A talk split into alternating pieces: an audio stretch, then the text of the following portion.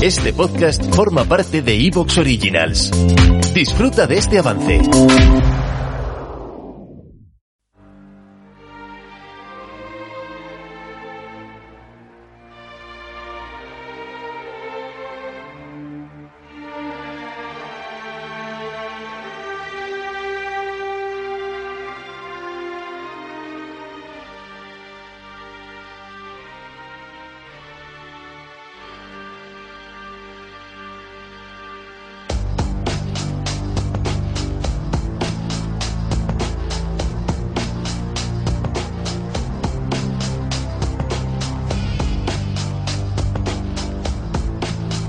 Buenas tardes, amigas y amigos oyentes de Colectivo Burbuja. Os doy la bienvenida a un nuevo programa de radioactividad, Economía Directa.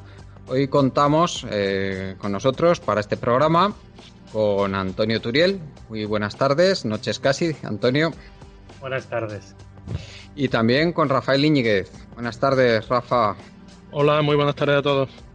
El tema único de este programa eh, es el hablar del libro de Antonio, del libro que has publicado, Antonio, que se llama Petrocalipsis.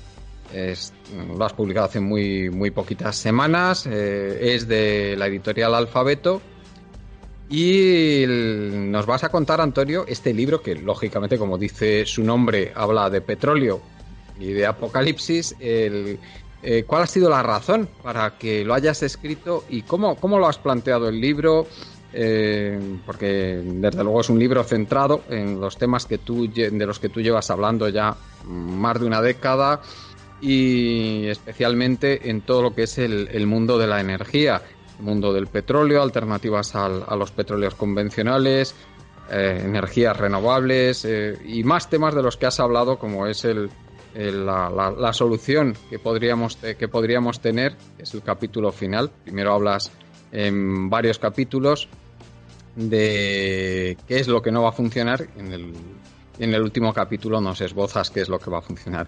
Pero háblanos, háblanos de, del libro que has escrito y, y dinos cómo, cómo, cómo surgió y cómo lo has, cómo lo has planteado. Adelante.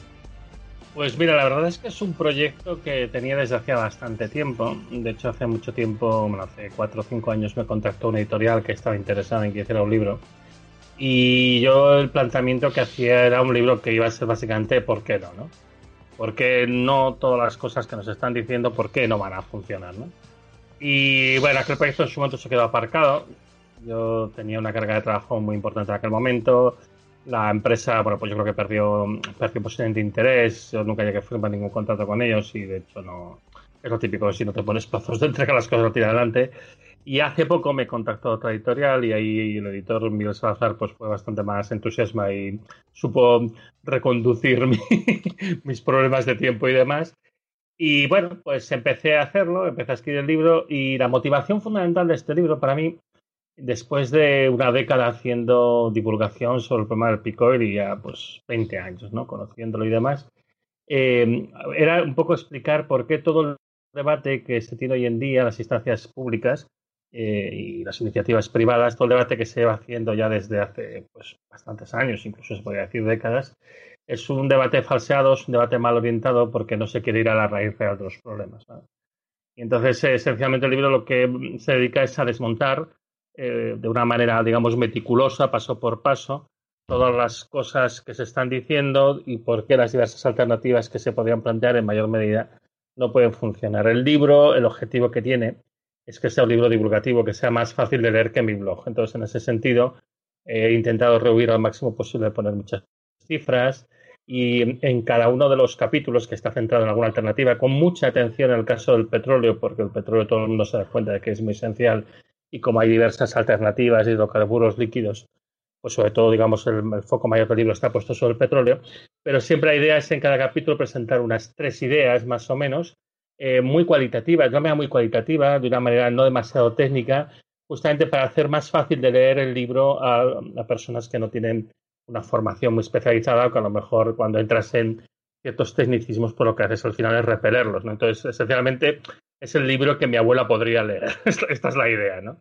Entonces, yo creo que en ese sentido ayudó mucho justamente a que tuviera poco tiempo, porque al final una buena parte del libro lo escribí de una tirada en las semanas de las pasadas Navidades y eso ayuda a que tenga más coherencia y tenga menos redundancia, más consistencia mutua y tenga más redundancia, ¿no?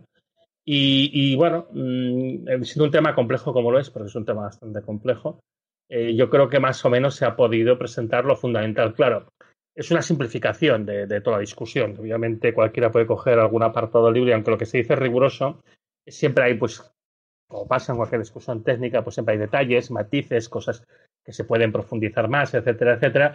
Pero es que este no es el objetivo del libro. El objetivo del libro es, bueno, en medio de tanta noticia, pues insolvente, yo diría, con poca profundidad conceptual y técnica, con, con poco sentido, diciendo, no, no, es que mire, es que hay toda una serie de razones muy simples que usted primero tiene que resolverlas para poder realmente plantear esa alternativa que usted está planteando.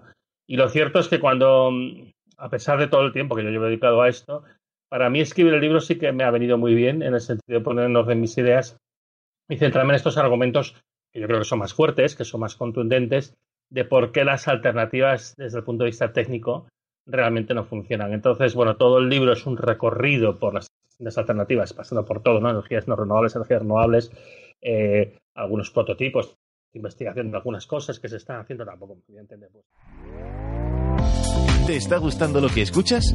Este podcast forma parte de Evox Originals y puedes escucharlo completo y gratis desde la aplicación de Evox.